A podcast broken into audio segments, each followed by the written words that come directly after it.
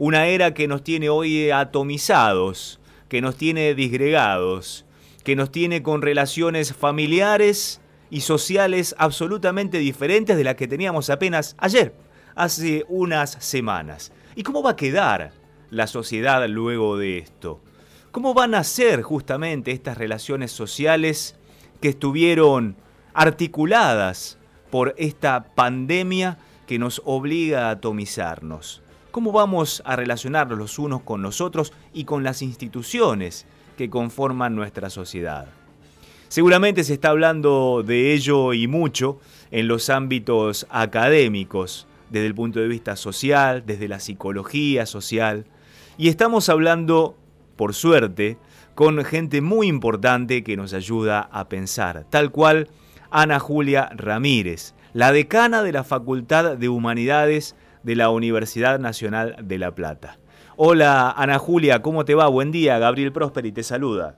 Hola Gabriel, ¿cómo estás? Buen día. Bueno, la consulta ya está hecha a partir de la introducción.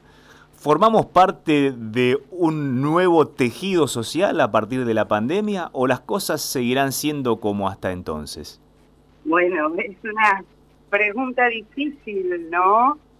Eh, yo creo que estamos en una situación de, cambio general a nivel global que tiene muchísimas aristas y que es difícil prever eh, cómo vamos a salir. Digamos, eh, esta pandemia se da en un contexto también de transformaciones globales profundas, de las que no tenemos necesariamente antecedentes cercanos. Por lo tanto, hay mucha gente pensando pero realmente eh, no podemos, no tenemos datos concretos para, para adelantarnos, ¿no? Eh, también dependerá del tiempo que, que, lleve encontrar eh, una vacuna, por ejemplo.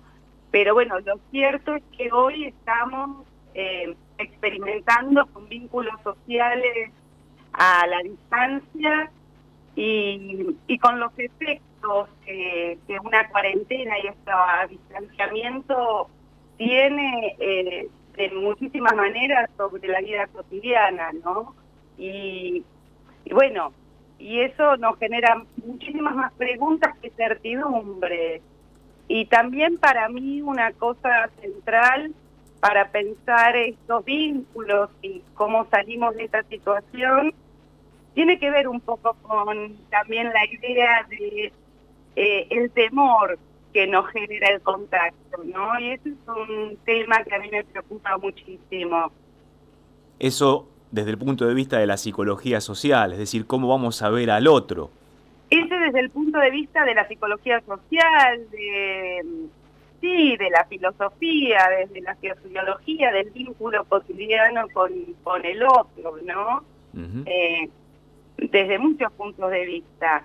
Mientras tanto, intentamos mantener el contacto por los medios que podemos y en la medida que podemos seguir funcionando en los ámbitos en los que esto se puede hacer. Porque también hay otros que han sido afectados de manera mucho más drástica, por ejemplo, que el educativo, ¿no? Sí. Eh, los, eh, nada, los sectores populares que están vinculados a sus modos de subsistencia a partir de, de, vínculos informales. Bueno, todo esto está medio como paralizado con efectos sociales eh, muy profundos y muy dramáticos. Entonces, bueno, ¿cómo se reanudan, digamos, esos contactos, esos vínculos eh, en el marco de, la pandemia? es difícil pensarlo, es complicado, ¿no? Siempre se establecen comparaciones, ¿no? Uno dice, bueno, si bien no tenemos todavía el diario del lunes porque estamos transcurriendo la pandemia, tal vez podamos hacer comparaciones muy a grosso modo, por supuesto, con otros eventos históricos. Por ejemplo, se me ocurre pensar en que la sociedad europea cambió drásticamente luego de la Segunda Guerra Mundial y esos cambios se vieron en la vida cotidiana, sobre todo de las sociedades de Occidente en Europa. Tal vez aquí nosotros hemos tenido como sociedad un cambio muy drástico a partir de la dictadura cívico-militar. No, no fue la misma sociedad, la anterior y la que sucedió a la dictadura militar. Este tipo de cambios históricos a partir de un determinado hecho puntual puede ser comparable a lo que estamos viviendo en la pandemia. ¿Crees eso, Ana? Eh, sí, eh, puede ser, digamos. Eh, sí, ningún hecho histórico es en sí mismo un solo momento no que afecta drásticamente. Vos hablas de la Primera Guerra, podemos hablar de la Segunda Guerra. Eh, siempre, por supuesto, hay vínculos eh, que tienen que ver con transformaciones que vienen eh, precediendo o estos acontecimientos también, ¿no? Entonces, digo, nada cambia de un día para el otro por un solo motivo. En general lo que pasa es que diversas tendencias se condensan quizás en un gran acontecimiento que posteriormente podemos visualizar como un parteaguas, ¿no? Pero nunca ese parteaguas es un antes y después eh, absoluto. Eso estoy queriendo decir. Entonces, hay muchas tendencias que se profundizan, otras nuevas que aparecen y se reconfiguran en función de, bueno, de esas variables múltiples que se van articulando en cada momento. Yo creo que estamos desde hace unos años atravesando eh, una situación de cambios estructurales profundos y que esta pandemia de alguna manera eh, pone en tensión ¿no? y rearticula o puede rearticular algunas algunas situaciones particulares en una dirección determinada, por ejemplo, ¿no? Por ejemplo, te pongo un ítem. Estamos hablando con Ana Julia Ramírez, la, la decana de la Facultad de Humanidades de la Universidad Nacional de La Plata. La relación entre Estado y sociedad quedará más legitimada o menos legitimada luego de esta pandemia. ¿Cómo lo observas vos? Bueno, a mí me parece que eh, por lo que estamos viendo en el mundo, está claro que ante una situación de crisis, en este caso de crisis de salud, ¿no? Digamos, la función de del Estado está apareciendo como central en un proceso global e histórico en donde el Estado fue duramente cuestionado y puesto en entredicho de manera muy fuerte, ¿no? en esa dicotomía entre mercado y Estado. Entonces, en este momento lo que se está viendo es la necesidad de pensar en instancias en donde no sea solamente el mercado quien rige las lógicas para pensar, por ejemplo, el sistema de salud. Eso está clarísimo, ¿no? Eh, digamos, esta es una crisis sanitaria que pone en jaque al sistema, un sistema de salud que eh, digamos, ha perdido el contacto con las necesidades de salubridad en general, de la salud pública, eh, y ha estado atravesado profundamente por el interés privado.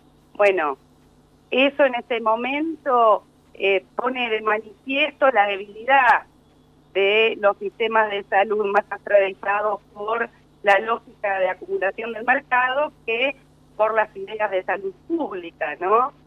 y los estados están interviniendo eh, de una manera notable para hacerse cargo de las necesidades generales de la población en este caso.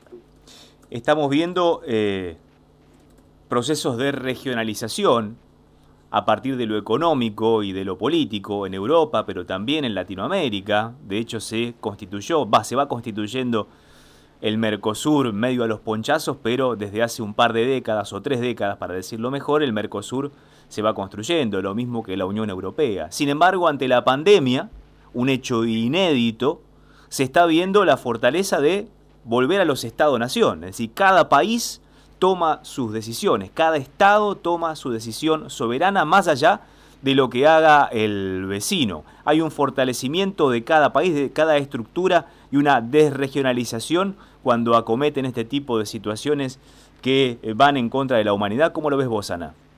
Sí, yo también veo, veo esto, no sé cómo se puede interpretar eso, digamos, porque a su vez eh, el mundo está en un estado de globalización muy profunda, ¿no? Digamos, esa pandemia también lo pone de manifiesto.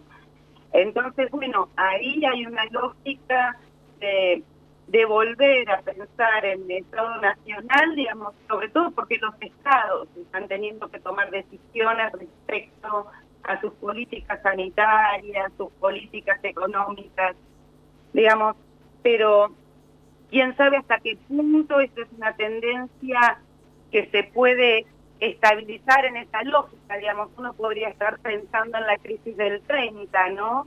De nuevo, en este mundo globalizado que a partir de una crisis empieza en cada territorio a mirarse más hacia sí mismo.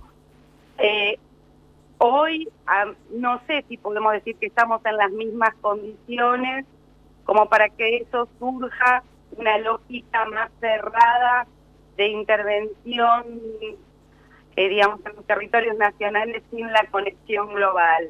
Digamos, eh, eso se lo dejaría por ahí más a las manos de los especialistas, no es mi tema, pero sí está claro que esa es la tendencia que está, me parece, funcionando en esta coyuntura particular, ¿no? Si bien desde los estudios sociales nunca hay que tener un prejuicio desde el punto de vista emotivo pesimista u optimista, te lo tengo que preguntar tanto como profesional como mujer que convive en esta sociedad. ¿Cómo observas el futuro inmediato en el contexto de esta pandemia en las relaciones sociales? ¿Sos optimista? ¿Vamos a salir con una, entre comillas, mejor sociedad de la que teníamos, Ana Julia? Haces preguntas difíciles. no, pero eh, por ahí simplemente te saco del rol profesional por el que te consulto y tal vez me tengas que dar una opinión de lo que ves habitualmente vos.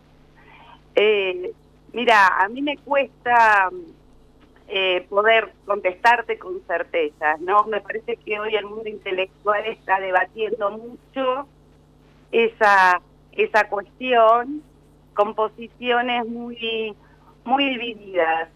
A mí lo que me, me parece es que se pueden sacar enseñanzas de toda situación, que la idea del bien común, eh, digamos, está de nuevo muy presente.